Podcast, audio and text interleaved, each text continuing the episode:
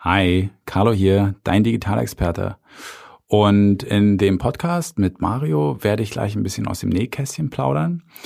Ich werde dir einmal sagen, habe ich Angst davor, dass mein Job von Google wegautomatisiert wird? Ja, nein, wer weiß, vielleicht. Und ähm, weiterhin gebe ich dir über fünf Fehler beziehungsweise Tricks mit, die mir so in der Arbeit mit Google Ads aufgefallen sind und ich denke, da wird das eine oder andere dabei sein, was du schon kennst, aber auch ganz gewiss, was du noch nicht kennst. Also ich freue mich bis gleich. OMT.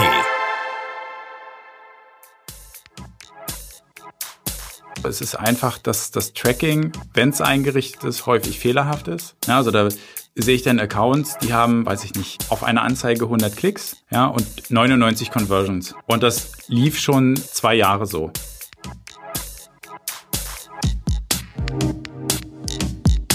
Herzlich willkommen zum OMT Online Marketing Podcast mit Mario Jung.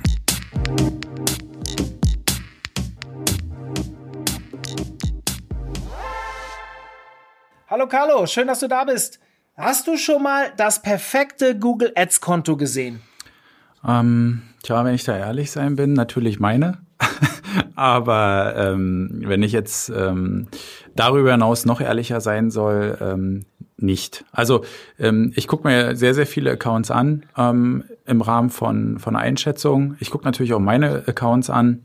Und ähm, ehrlicherweise, man findet ja regelmäßig was. Also ich finde ja auch bei meinen Accounts dann nach äh, anderthalb Jahren wieder irgendwo einen kleinen Fehler oder irgendwas, wo ich so denke, ach scheiße, das hast du übersehen.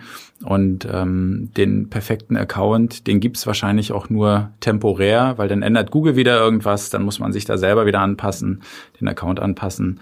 Und ähm, ich muss sagen, viele, es gibt viele Accounts, die sehr, sehr, sehr gut sind, ja, wo man echt sagt, wow. Ähm, aber so richtig ein Account, wo ich nichts gefunden habe, wo ich von vorne bis hinten gesagt habe, das ist äh, das ist ideal, den habe ich noch nicht gefunden, nee. 2016 warst du das erste Mal bei uns auf der Konferenz. Das ist fast fünf Jahre her. So lange kennen wir uns jetzt auch schon. Ein bisschen länger sogar. Wir haben uns ja auf einer anderen Konferenz schon mal vorher gesehen. Und seit vielen, vielen Jahren habe ich dich so als einen der Google Ads Experten im Kopf. Und deswegen meine Frage an dich.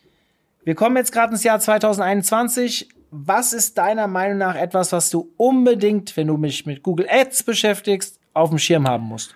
Ähm, dieses Jahr wird also, also muss man zum einen sagen, in den letzten Jahren war das, äh, glaube ich, immer so der Tenor Automatisierung ähm, wird immer stärker, aber mit den Änderungen, die Google letztes Jahr vorgenommen hat, beispielsweise, dass der Suchanfragenbericht ähm, nur noch äh, intransparenter geworden ist. Also es war ja vorher schon zum Teil.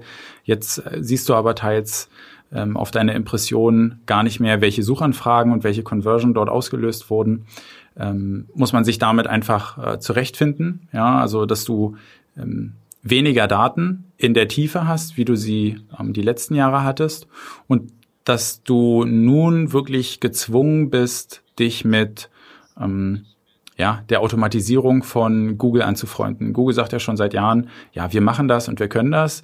Ähm, das ist nicht immer zwangsweise so gewesen.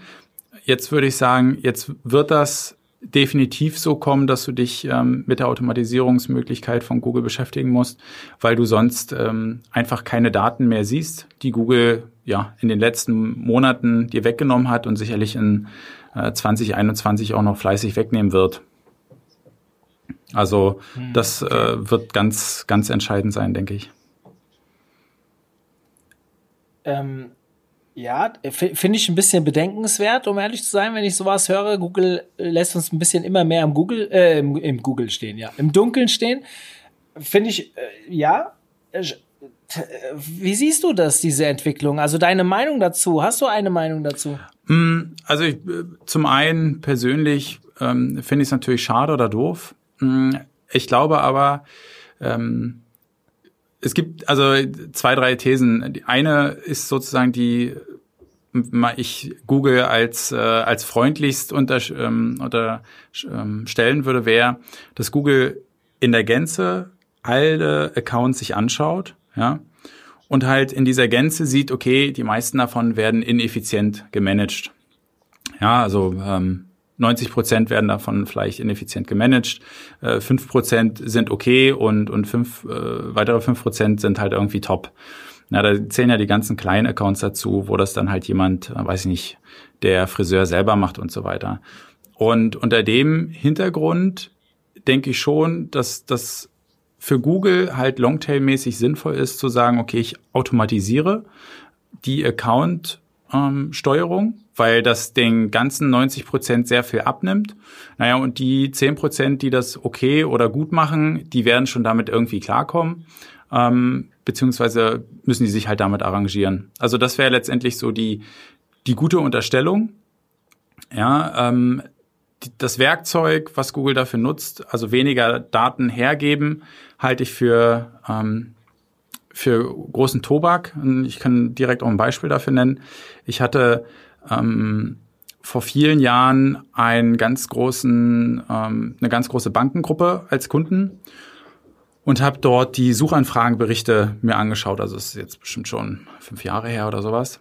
Und in den Suchanfragenberichten also es ist eigentlich ganz witzig. Hast du dann halt gesehen, dass es Menschen gibt, die tippen ihre Kontonummer und ihr Passwort bei Google ein, googeln danach, um sich dann halt im Online-Banking anzumelden.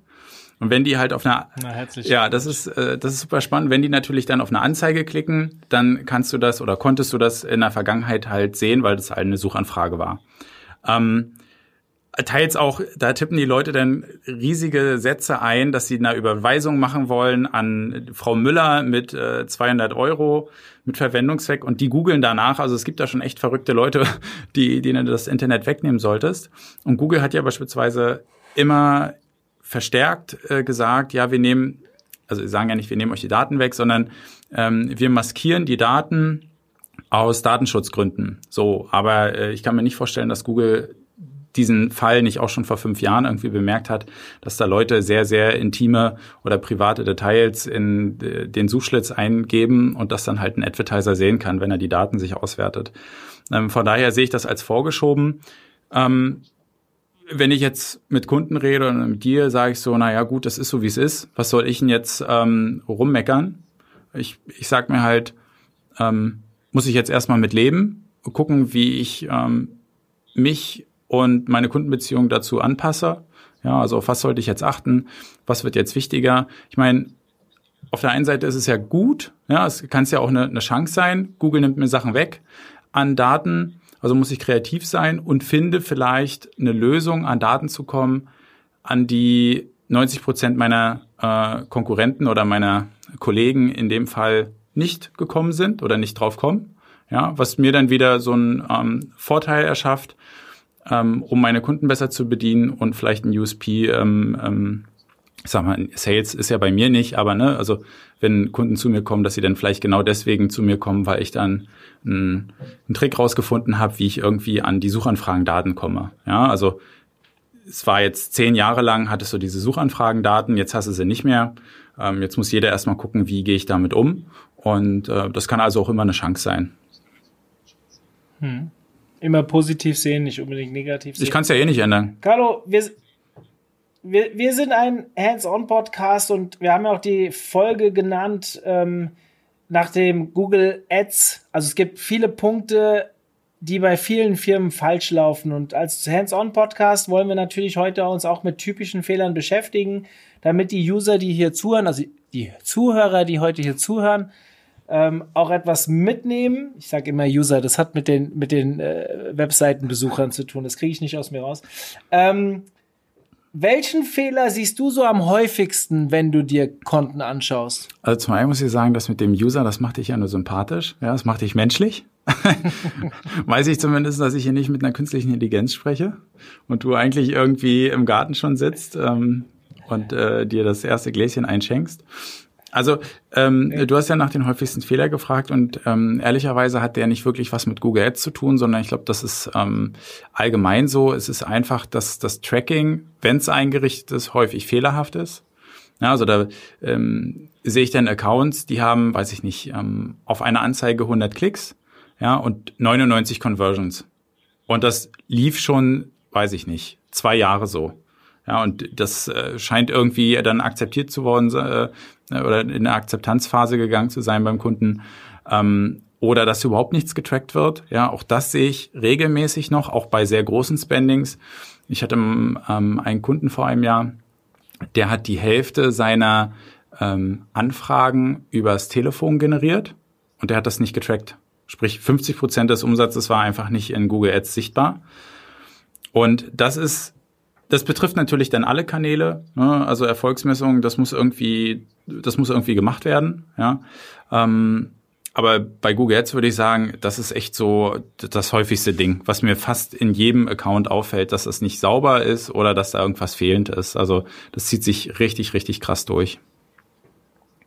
Und wenn ich jetzt frage, was ist der schwerwiegendste Fehler, den du schon gesehen hast? Könntest jetzt wahrscheinlich auch sagen, Tracking, klar, wenn ich nicht tracke, weiß man nicht, aber vielleicht hast du da irgendwas anderes? Mm. Ja, also der ist also es ist nicht es ist nicht identisch. Ähm, klar, das das ist schon schwerwiegend. Ähm, aber beispielsweise kannst du ja bei einer Google Shopping Kampagne, wenn du einen guten Shop hast und gute Preise hast, auch ohne Tracking davon ausgehen, dass das irgendwie halbwegs funktioniert. Weswegen es nicht so schwerwiegend wäre, dann ähm, ein kaputtes Tracking zu haben, weil du davon ausgehst, naja, die ähm, von 100 Leuten, die auf die auf die Shopping-Anzeige klicken, haben den Preis schon gesehen. Ähm, da werden schon irgendwie zwei übrig bleiben. Ähm, sondern eher das Schwerwiegendste, was mir vorkommt, sind halt äh, Targeting-Optionen. Das heißt, ich sehe regelmäßig, dass es eigentlich auch ein Klassiker, das, das liest du irgendwie, wenn du einen Artikel von vor zehn Jahren über Google Ads Fehler liest, das ist Keyword-Option, dass das immer noch falsch gemacht wird. Was für mich dann sehr schwerwiegend ist, weil das eigentlich äh, in jedem schlechten Blogartikel äh, erwähnt wird, Keyword-Option, aber vielleicht muss man das auch immer wieder wiederholen. Ich merke auch so, wenn, wenn ich Schulungen oder Coaching gebe, so, dass das immer wieder ein Thema ist, was die Leute auch nicht ganz so einfach verstehen. Wahrscheinlich eine, eine Sache, die Google dann auch irgendwann wegautomatisiert. Und ähm, Zielgruppeneinstellungen. Das heißt, ich kann ja zum Beispiel eine Remarketing-Liste in meine Kampagne hinterlegen und sagen, ich möchte User ansprechen, die ausschließlich in dieser Remarketing-Liste drin sind. Oder ich möchte User ansprechen zusätzlich, ähm, die in dieser Remarketing-Liste drin sind. Ja, also ähm, ich habe mein ganz normales Targeting, weiß ich nicht jetzt, äh, Häuslebauer, ja, und zusätzlich zu diesen Häuslebauer möchte ich in, in mit der gleichen Anzeige auch noch äh, meine Remarketing ähm, Liste bespielen. Und auch da kann ich halt diese Einstellung falsch machen. Das äh, Fatalste, was ich mal gesehen habe, das wurde hinterlegt in einer Suchnetzwerkkampagne für die Brand. Ja, also ein Klassiker, war aber eine umkämpfte Brand, weil das ein generischer äh, Shop war. Also der Shopname war generisch. Und äh, der hatte eine Remarketing-Liste in der Brand hinterlegt, die auf Ausrichten war. Und das heißt also, es wurden nur Leute angesprochen, die schon bereits auf der Webseite waren. Deswegen ist die Brand, also ist die Kampagne überhaupt nicht richtig zum Laufen gekommen. Und das hat im Nachgang, ähm, als wir das dann ähm, sozusagen gelöst haben und dann ausgewertet haben, äh, gezeigt, dass das richtig viel Asche gekostet hat. Um die, ähm, ich glaube, das waren 65.000 Euro im Schnitt im Monat an Umsatz, der da über zwei Jahre verloren gegangen ist. Ähm, also das, ja, würde ich sagen, ist schon schwerwiegend. Ja, das kann man sagen. Ähm, lass uns mal weiter an diese Fehler rangehen. Wir haben ja geschrieben, x Punkte, die bei den Firmen falsch laufen. Gibt es weitere Fehler, keine Ahnung, vier bis fünf oder drei bis vier, keine Ahnung, wie du, die du immer wieder siehst, die aber zu vermeiden wären? Ja, äh, genug. Ähm, da können wir bestimmt noch eine Stunde drüber reden. Ähm, ein Fehler, der mir spontan einfällt, ist, dass man irgendwann äh, zu routiniert wird. Ja, das heißt, es werden keine neuen Kampagnentypen ausprobiert, es werden keine neuen Anzeigentypen ausprobiert. Ähm, ich meine, Google erfindet ja äh, jeden Monat Zeug, um ähm, Anzeigen größer zu machen oder äh, effektiver oder effizienter. Und in ganz vielen Accounts wird das einfach vergessen oder übersehen. Ähm, ich habe letztens in einem Account gesehen, dass da war noch gar nichts hinterlegt, aber es wird wohl bald so kommen, dass es Social Ads über Google gibt. Da bin ich super gespannt. Ich habe überlegt, in, in welchem, also wie das funktionieren soll. Überlegt vielleicht irgendwie über Podcast. Da war die Funktion jedenfalls schon sichtbar, aber noch kein, da war noch kein Inhalt hintergeschalten. Ähm, da bin ich äh, gespannt. Dann gibt's so Discovery Ads und so weiter. Also relativ viel Zeug lässt sich Google einfallen. Aber die Adaptionsrate in den Accounts ist ähm, sehr, sehr selten. Ja, also das sehe ich als, als großes Problem, ähm, weil wenn du natürlich als First Mover so den, den neuesten Scheiß mitmachst, dann klar kannst du mal als äh, Versuchskaninchen enden. Aber häufig kann das auch einfach ein, ein ganz netter äh, Vorteil sein, den du deiner Konkurrenz dann ähm, ja, gegenüber hast. Was anderes, ähm, das spielt sozusagen genau da rein ähm, oder ähnlich, ist die zu hohe Streuung. Also ganz häufig sehe ich, dass ähm, beispielsweise alles Mögliche ausprobiert wird, ja, aber die, die Basis überhaupt nicht vernünftig gemacht wird. Ähm, ein ganz klassisches Beispiel ist jetzt, sagen wir mal, ein Online-Shop. Das kann, glaube ich, jeder nachvollziehen. Für einen Online-Shop wäre jetzt aus dem Google Ads Repertoire Google Shopping, Suchanzeigen und Displayanzeigen irgendwie spannend. Die drei Sachen. Und wenn ich dann so einen Kunden sehe, der alle drei Sachen macht, aber Google Shopping nicht richtig zum Laufen bringt. Ja, also irgendwas muss ja, das muss ja auch irgendwann mal eine Cash Cow werden. Ja, bevor ich irgendwie im Display-Netzwerk ähm, den Cowboy spiele. Das, das sehe ich einfach viel zu häufig, dass da äh, dann wird das nächste probiert und dann wird der, der die nächste Kuh durchs Dorf getrieben.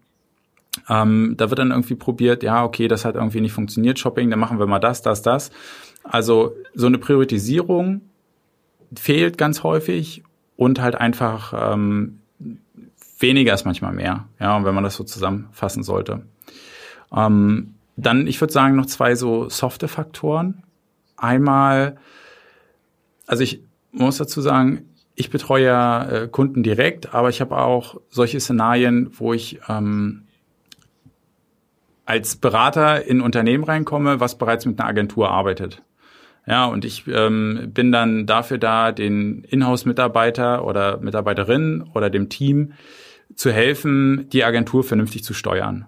Und ähm, was dort so an Erwartungshaltung auf Agenturseite und auch auf Inhouse-Seite, ähm, was da so an Erwartungshaltung existiert, ist, ist Wahnsinn. Ja, ähm, das wirst du äh, äh, vielleicht von damals auch noch kennen, ja, dass äh, Kunden teils in-house sonst was erwarten, ja, und man so denkt, also zaubern kann ich jetzt auch nicht, ja, würde ich gern. Und auf der anderen ähm, Art und Weise man sich ganz häufig regulieren muss, nicht auszuflippen, weil der Kunde gewisse Sachen die man denn schon dreimal erklärt hat, immer noch nicht versteht und immer noch mit irgendeinem äh, Artikel von irgendeiner alten Zeitung um die Ecke kommt und fragt, naja, sollten wir nicht mal hier zehn Prozent Keywords in den Text reinmachen? Ich habe da was gelesen. Ja, also im SEO-Bereich, ich will nicht wissen, wie oft du äh, dieses Thema äh, besprechen musstest, ja, dass die Keyworddichte äh, jetzt nicht auf genau zehn Prozent oder 8,7 Prozent ausgerichtet sein muss. Es ist schon lang her tatsächlich das letzte Mal, aber äh, ne? ja, also es klar, wird, war Thema. Es gibt ja immer irgendein anderes Thema und und diese Diskrepanz der Erwartungshaltung von beiden Seiten, das ähm, ist, ist glaube ich ein Fehler und dann gibt's ja häufig so Misstrauen. Ne? Also zum einen je nach äh, Betreuer in der Agentur hast du ja auch welche dabei, die wollen dem Kunden alles recht machen. Die sagen dann nicht irgendwann, nein, das geht nicht und entweder akzeptierst du das jetzt oder du hast Pech. Ne? Also das traut sich, also die Eier hat ja auch nicht jeder, ja, oder die äh, den Mut, wo es dann, wo man dann aber vielleicht als als Verantwortlicher, als als Head of Marketing oder als Geschäftsführer raufguckt und sagt, doch schreib dem das, das muss der jetzt mal verstehen. Ne? Und auf der anderen Seite, ähm, dass man von der Agentur halt auch einfach zu viel erwartet, ähm, wo es manchmal gar nicht möglich ist oder ähm, ja, gibt ja dann halt auch die schlechten Schafe äh, oder die schwarzen Schafe, ähm, wo dir sonst was versprochen wird und man sich eigentlich schon denken kann, hm, das, das klappt nicht.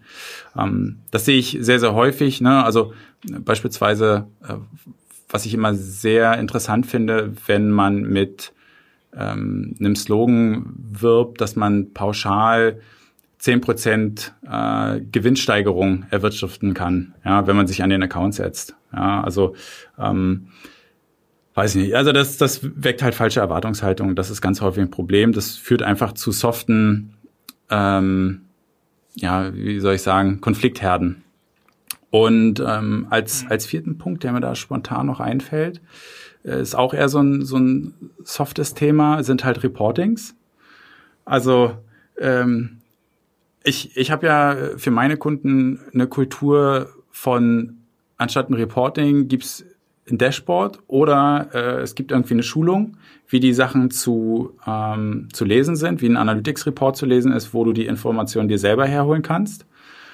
Äh, hat folgenden Hintergrund, dass die meisten Reportings überhaupt nicht gelesen werden. Ja? Ähm, das ist einfach so, die sind überfüllt. Ja, das wird irgendwie als ähm, ja, das rechnet man dann halt irgendwie ab. Hier nochmal irgendwie einen halben Tag Reporting geschrubbt, äh, irgendwelche Excel-Tabellen zusammengeklatscht.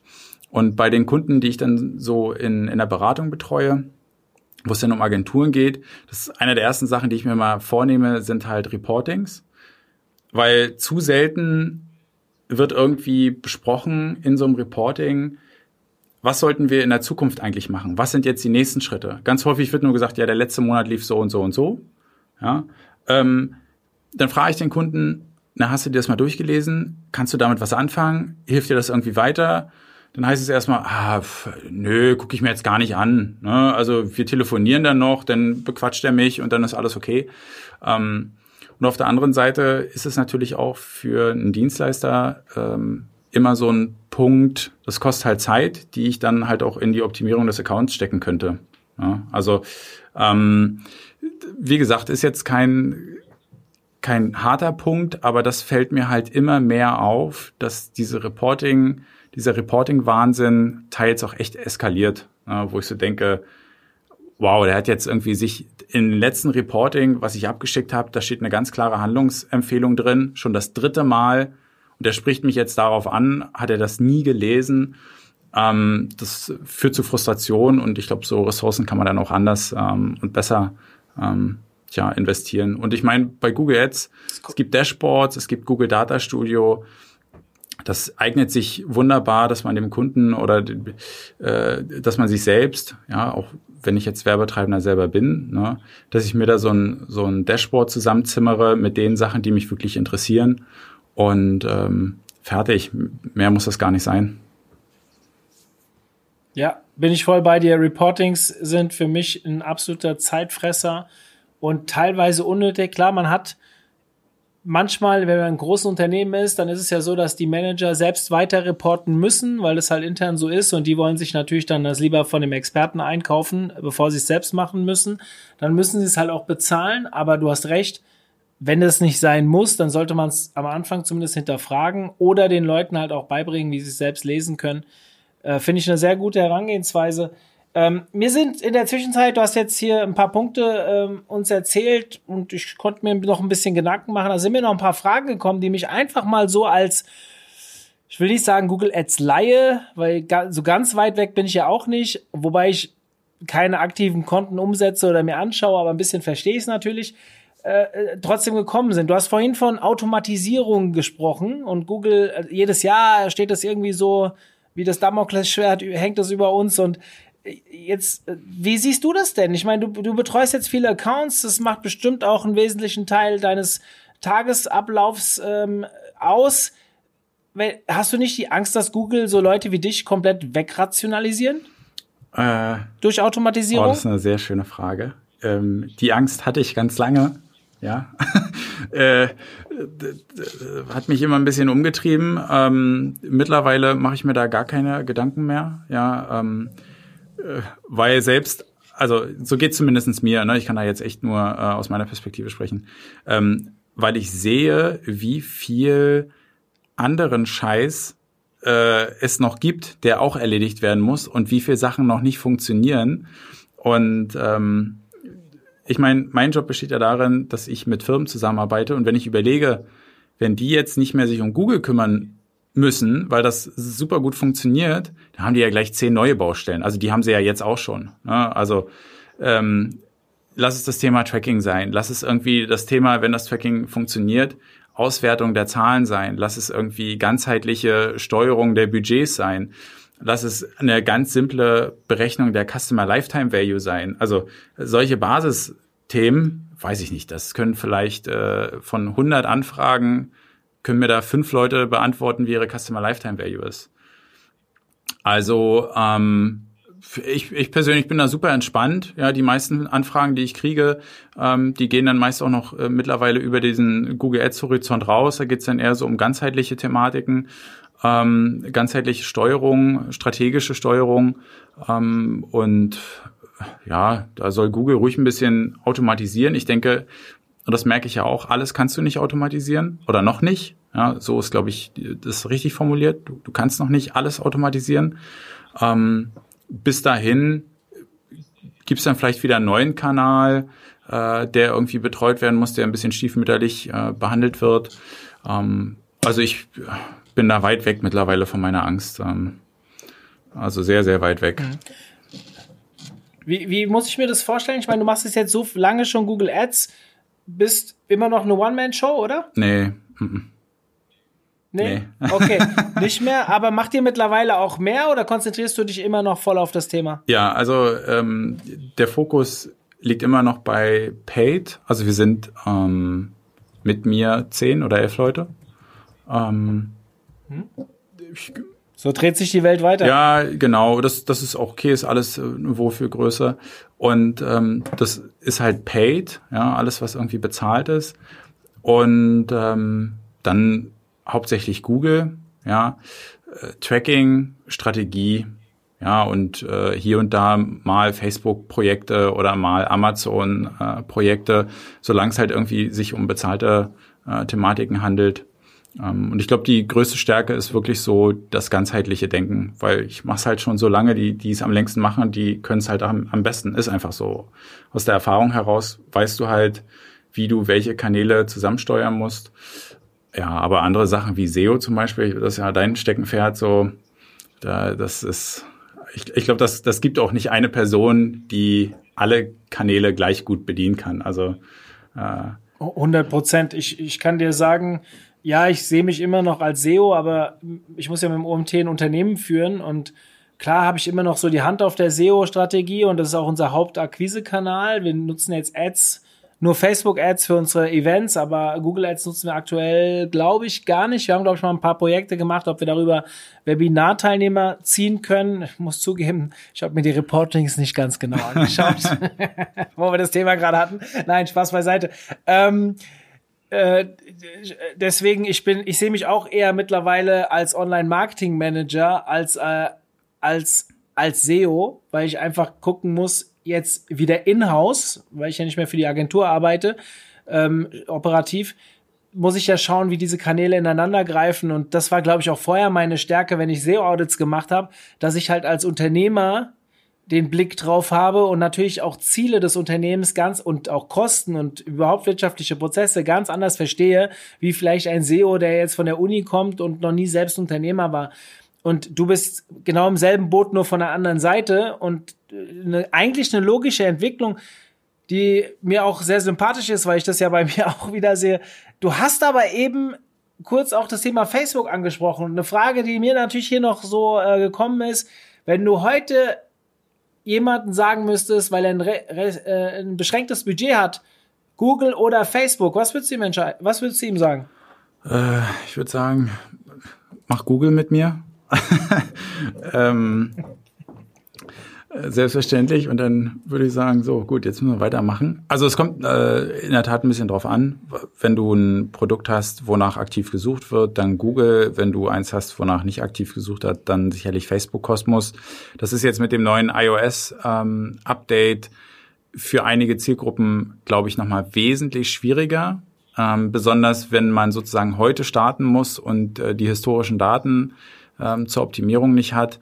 Äh, ich glaube, da ist das dann schon, äh, also wie, ja, es hängt da, davon ab. Beim Online-Shop würde ich sagen, sofort Google, weil ich das über Google Shopping sehr schnell hochskalieren kann, ohne Probleme, ohne viel Aufwand. Ähm, Im Lead-Bereich, B2B-Bereich würde ich tendenziell auch sagen, erstmal Google.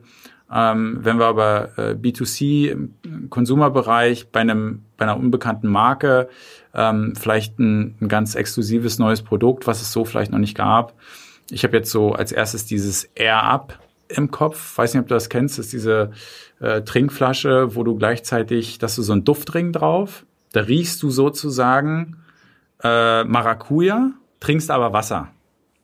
Also da kannst du ja mal, kann, okay, nee, guck, guck, dir das mal im Nachgang an, äh, dass ich ein Kollege hier im Büro, der hat das äh, sich geholt, das ist wirklich, das funktioniert wirklich. Du denkst, du trinkst einen Maracuja-Saft, ja, er ab. Ähm, Gibt's das auch mit Cola? Äh, weiß ich, keine Ahnung, weiß ich nicht. Kann sein. Ich, ich war ein Riesens, ich, ich bin eigentlich ein riesen Softdrink-Fan. Ich weiß, mein großes Laster, aber habe mir am 1.1. gesagt, ich muss jetzt auf den Scheiß au, äh, weglassen und jetzt 30 Tage, 29 Tage habe ich es geschafft. Aber ich gebe schon zu, wenn bei uns hier im Büro eine eiskalte Colaflasche steht, würde ich schon mal ganz gern. Und das wäre zum ja, guck's Beispiel mal etwas, ja. da würden die mich mit catchen. Also du kannst ja da auch sozusagen Sprudelwasser reinmachen, äh, dann hättest du sozusagen die Kohlensäure. Ja. Ähm, er hatte hier Maracuja und Ananas oder, oder Apfel oder irgendwie sowas drin. Er war schon, also mit Augen zu, äh, war das krass. Ja, und, und danach sucht ja natürlich keiner. Ne? Also ähm, danach sucht keiner. Das, das wirst du irgendwie über Google äh, überhaupt nicht los.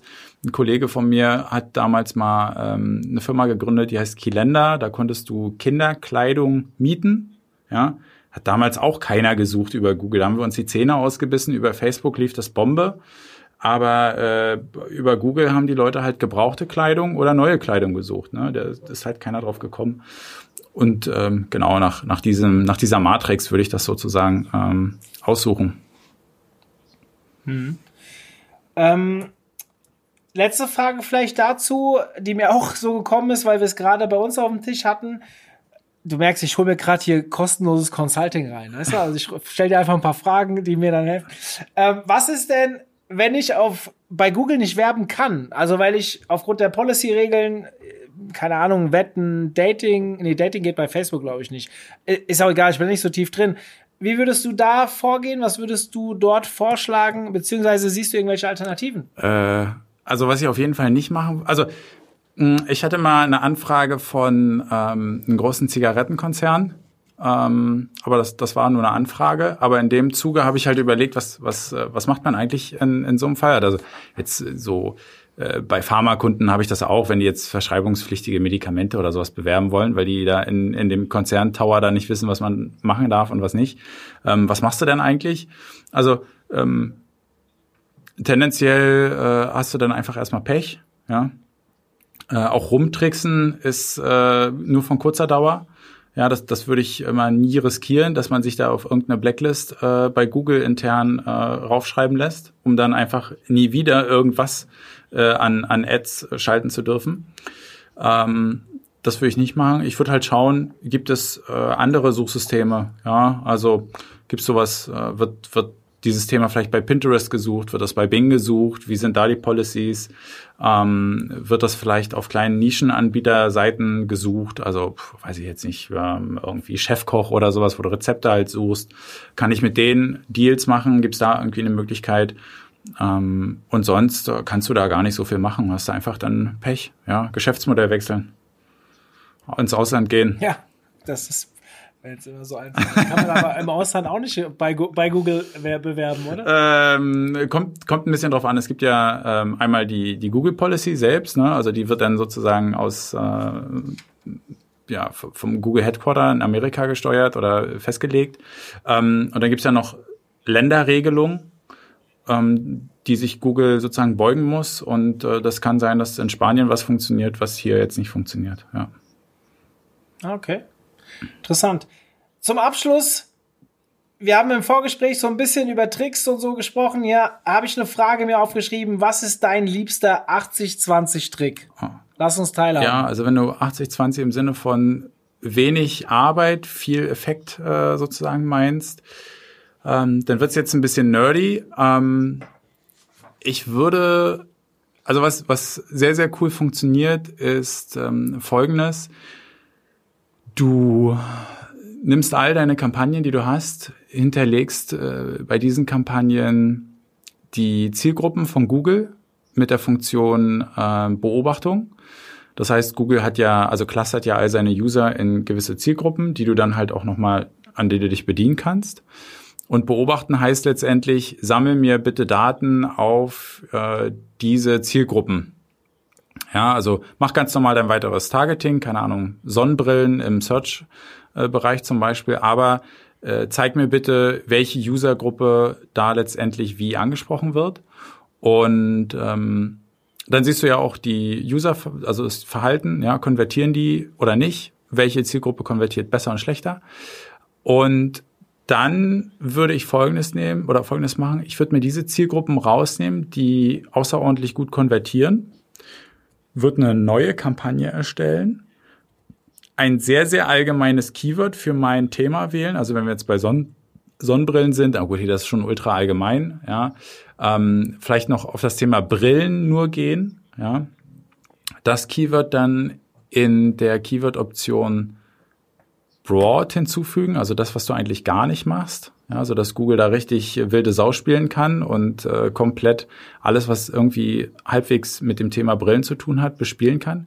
Aber deine Top-Zielgruppen, die du hinterlegt hast, diesmal mit der Option Ausrichtung ähm, da rüberzulegen. Das heißt also, du sprichst alle Menschen an, die irgendwie in diesem Themenbereich äh, Brille sind, aber Google segmentiert die vorher nochmal nach den Zielgruppen, die tendenziell auf deiner äh, Webseite schon besser konvertiert haben. Also du hast wie so ein Gantt-Diagramm und überlappst da einfach zwei Zielgruppen und nimmst da die Schnittmenge. Und das ist, also das funktioniert außerordentlich gut. Äh, auch nicht immer, ist jetzt kein pauschales Rezept. Ist von der Erstellung recht einfach, da muss man nicht viel machen. Und ähm, das hebelt echt nochmal viel Reichweite. Also je nachdem, wie der Account aufgebaut ist. Aber ähm, damit kann man nochmal ganz gut was, äh, was reißen. Ja, ich hoffe, äh, ja, ein bisschen eingeschlafen. Äh, Nein, ganz im Gegenteil. Ich finde sowas ja immer ganz cool, wenn jemand aus seiner Erfahrung mal so ein paar Tricks raushaut. Deswegen vielen lieben Dank da äh, von meiner Seite. Auch das Thema, also ich finde das Thema an sich cool. Ich mag immer diese Webinare oder Podcasts, wo du halt offensichtliche Fehler aufdeckst. Ich habe für diejenigen, die es interessiert, im SEO-Bereich, ich habe irgendwann mal ein äh, Webinar gehalten zum Thema SEO Quick Quick Wins und das sind halt Sachen, die du über 80, 100, 120 Audits gesehen hast, die eigentlich immer überall sind. Und das ist auch so eine 80-20-Lösung. Guckt euch so ein Webinar an, setzt das um, dann habt ihr halt, sag ich mal, so eine 80-20-Lösung. Wenn ihr dann noch Erfolg habt und vielleicht mehr wollt, ja, dann müsst ihr vielleicht individuell auf eure Problematik schauen. Aber es gibt ja Dinge, die funktionieren eigentlich überall und man hat sie trotzdem nicht auf dem Radar. Und deswegen fand ich jetzt auch diese Folge wirklich sehr informativ, sehr cool.